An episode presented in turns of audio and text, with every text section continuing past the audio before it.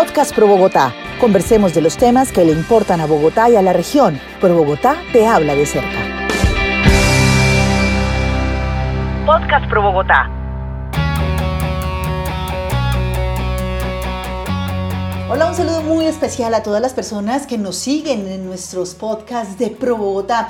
Como siempre, temas de interés para los bogotanos, para la gente que vive aquí en la capital, pero también para quienes habitan en la región, en esos municipios cercanos a la capital y que siempre tienen una gran influencia, movimiento de personas entre Bogotá y esos municipios. Uno de los problemas que más agobia a los que nos movemos en la capital es precisamente la movilidad. Y ahora a esto se le suma un gran número de obras, de trabajo de infraestructura que se está dando en diferentes lugares, en el norte, en el sur, en el centro, y que por supuesto esto requiere un manejo vial para que podamos pasar por estos trabajos sin tantas incomodidades. De eso precisamente vamos a hablar hoy y para eso nos acompaña Paula Soto, ella es del área de desarrollo urbano sostenible de Pro Bogotá. Arrancamos este podcast porque Pro Bogotá te habla de cerca.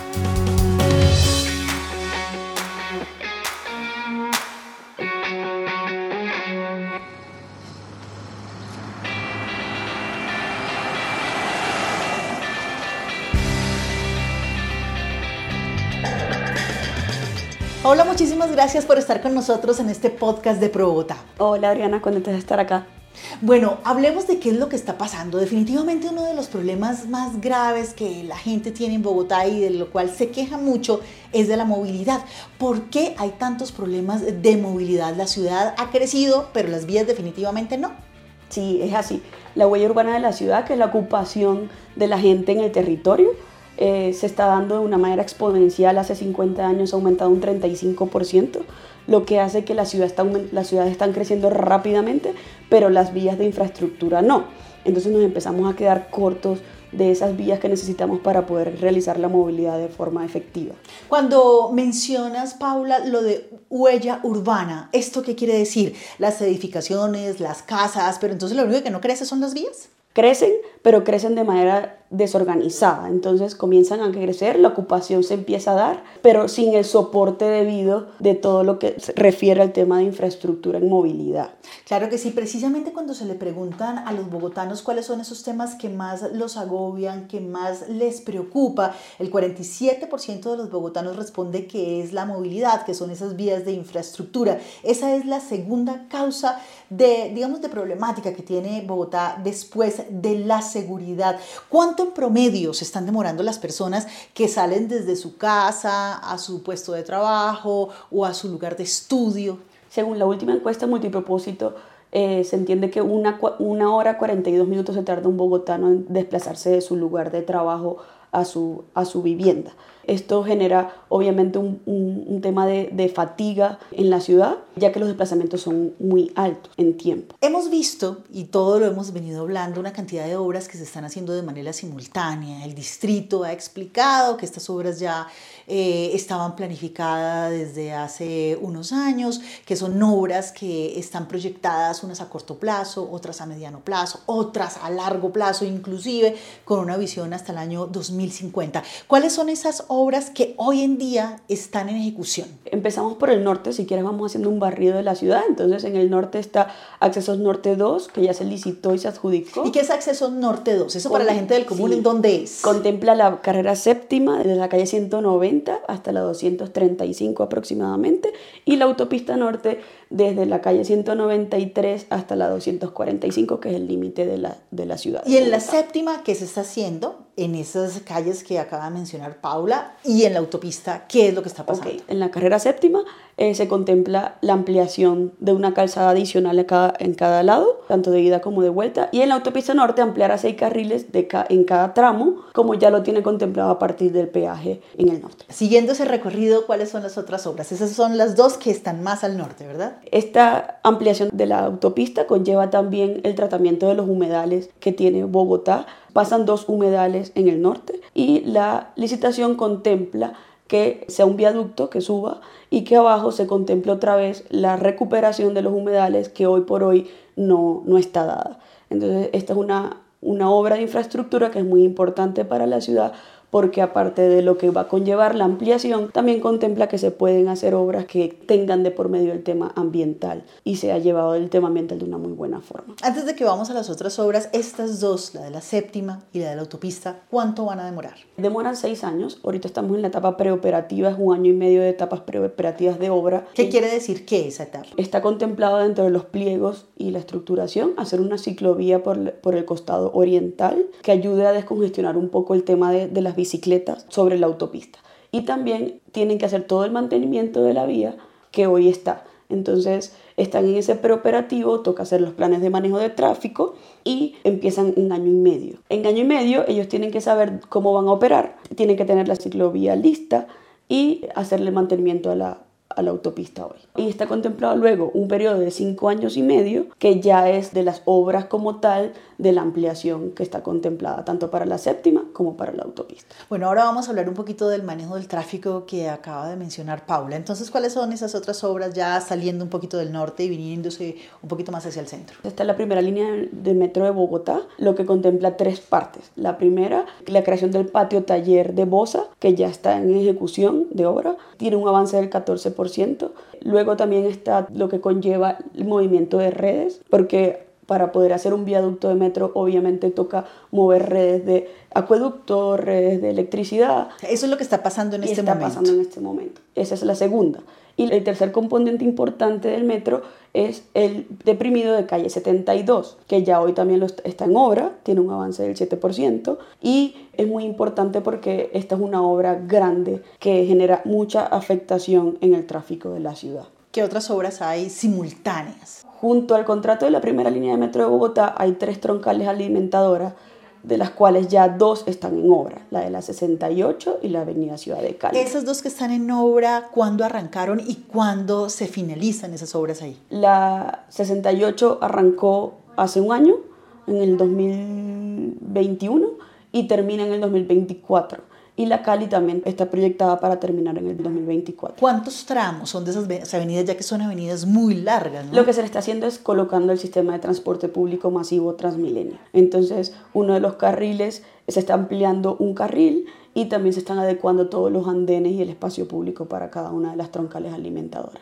El corredor verde de la séptima, que si bien esta administración le hizo cambios, no va a ser una troncal de Transmilenio, sino un corredor verde de la séptima está en estructuración, entendiendo qué es un corredor verde, qué, qué, conlleva ser un corredor verde, cómo se estructura un corredor verde. Se espera que al final del año ya se pueda adjudicar. En estos días, inclusive la semana pasada, el gobernador de Cundinamarca también anunció ya el inicio del Regiotram de Occidente. ¿Eso por qué vías va a pasar y qué tanto va a impactar eh, la movilidad de los bogotanos? Es muy importante este tipo de, de transportes para la ciudad. Nosotros lo, lo, asimilamos a trenes de cercanía, sin embargo en este caso están entrando también a la ciudad, entonces va a tener como un doble funcionamiento. Parte de Facatativá y atraviesa los municipios de La Sabana, entra a Bogotá paralelo a Carrera 80 y llega hasta la calle 26. Es importante entender que esto también va a generar una fractura, una cicatriz dentro del tejido urbano de la ciudad y va a beneficiar a todos los municipios del occidente de la ciudad. Claro que sí. ¿Qué otras eh, obras hay? Tenemos también la cicloalameda Medio Milenio, también unos cables. Todos estos proyectos van de la mano del, del, de la primera línea del metro de Bogotá. Los cables están en estructuración, todavía no ha salido ninguno a obra. Eh, está el cable Usaquén Codito, el reencuentro Monserrate, que es un cable muy importante porque significa como mejorar el turismo en esa área de, de, Bogotá y el cable San Cristóbal Altamira, que también está en proceso de estructuración. Bueno, son una cantidad de obras que sin duda las que ya han empezado, pues todos los bogotanos, los que nos desplazamos por la ciudad, las hemos empezado a sentir y también la gente que llega de Chía, de los municipios del norte de Cundinamarca, aquí a Bogotá.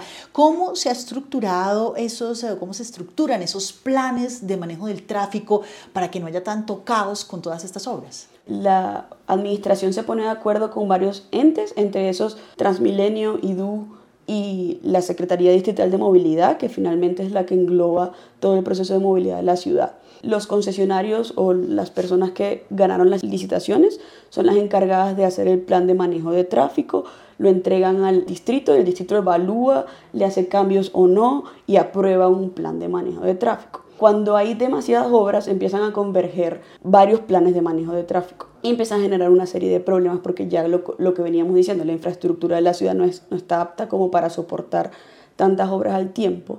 Eh, sin embargo, son necesarias para la ciudad y eso va a generar un poco de molestia estos años. Lo importante en este caso es saber que la, la administración está en eso. Sin embargo, yo aportaría que es importante verlo como un todo y no como procesos aislados.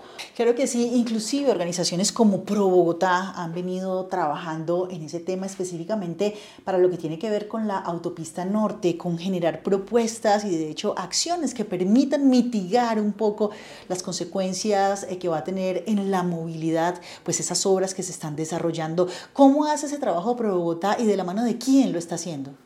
Tenemos varios frentes. Uno de los frentes importantes es el Corredor Norte. En el Corredor Norte nos reunimos varias organizaciones preocupadas por la movilidad en ese punto de la ciudad y más con la entrada de la obra que está contemplada para la séptima y la autopista norte.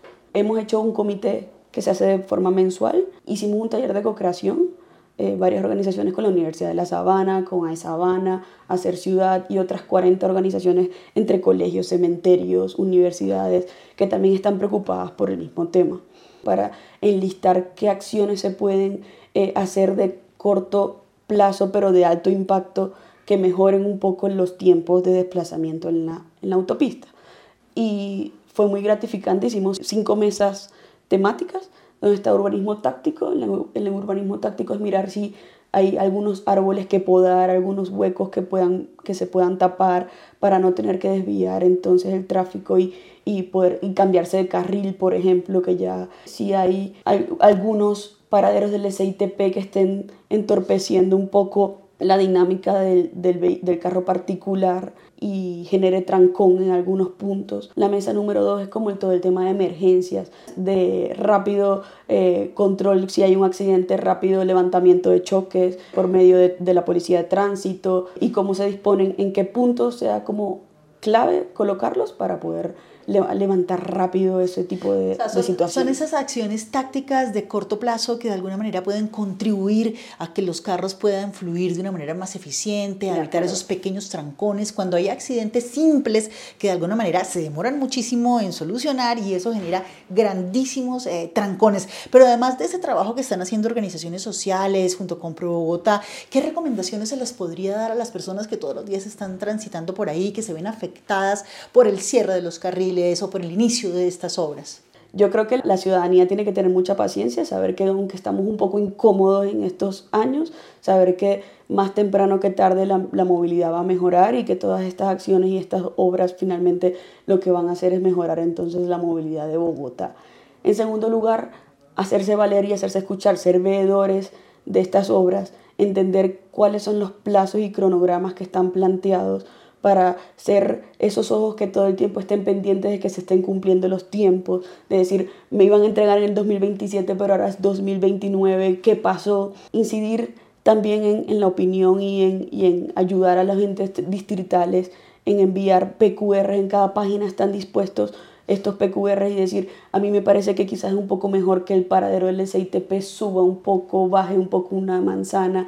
Paula, de todas estas obras que hemos conversado, todo el tema de Transmilenio en Suacha, de las rutas alimentadoras de la 68, de la Avenida Ciudad de Cali, todos los trabajos pues, que tienen que ver con la primera línea del metro, carrera séptima, autopista norte, troncal de la Caracas, Regiotran de Occidente, el corredor verde de la séptima, Ciclo Alameda de Medio Milenio, Cable de Usaque en el Codito, Cable Reencuentro Monserrate, Cable San Cristóbal, Altamira. ¿Estas obras van hasta cuándo? Estas obras están contempladas que terminen en el 2035, el primer paquete de obras. Hay un COMPES, un COMPES de movilidad que es el 4034, se emite desde el Gobierno Nacional, desde el PND, junto también con el distrito, y ahí están enlistadas los paquetes de obra que están contemplados para la movilidad. Entonces es importante que este COMPES, el 4034, siga adelante, no empezar de ceros con otras administraciones o nuevos gobiernos nacionales, sino darle seguimiento a este COMPES y si hay modificaciones o no, sean en pro de lograr entonces la mejor movilidad para Bogotá. Este primer paquete del que estamos hablando es de 2027 a 2035. Luego hay un segundo paquete de obra que es de 2025 a 2050. Y por último está el paquete de largo plazo que es a partir del año 2050. Es decir, nosotros vamos a estar en obra más o menos los últimos años hasta el 2050 y de esto se espera que resulte una ciudad mucho más amigable, donde tengamos vías, pero también donde tengamos unos medios de transporte más amigables y multimodal. Sí, y también unos andenes y un espacio para el peatón que sea apto para la ciudad capital como lo es Bogotá. Dentro del segundo paquete está seguir con el metro de Bogotá, la segunda línea, la tercera línea, lo que contempla entonces seguir todo el proceso de metro en la ciudad, algunos otros cables, el Reyotán del Norte y demás infraestructura que se sigue necesitando. Y ya para el año 2050 completar la red de metro, asimismo el Regiotram del Sur y el transporte masivo por la avenida Boyacá, y algunas extensiones de la calle 26 y de la calle 80. Bueno, pues todos esperamos que estas obras, que son una maravilla, pues sean una realidad y que nos permitan a todos los bogotanos, a la gente que visita la capital, tener una movilidad más agradable y que esto debe de ser el problema que más nos afecta, que nos quita tiempo, pero que además genera trancones, estrés, accidentes. Por lo pronto hablamos ya de esa primera fase con todas las obras que ya muchas de ellas han iniciado y que por supuesto ya están en ejecución todos esos planes de manejo del tráfico. Así que a tener paciencia, a ser veedores, a mirar que se cumplan con los cronogramas y que pues todas estas obras queden de la mejor manera posible. Paula, muchísimas gracias por habernos acompañado. No, Adriana, muchas gracias a ti.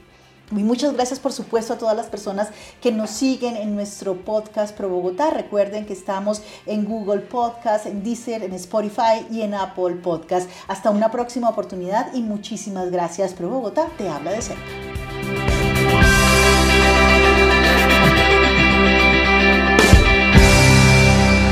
Pro Bogotá te habla de cerca. Podcast Pro Bogotá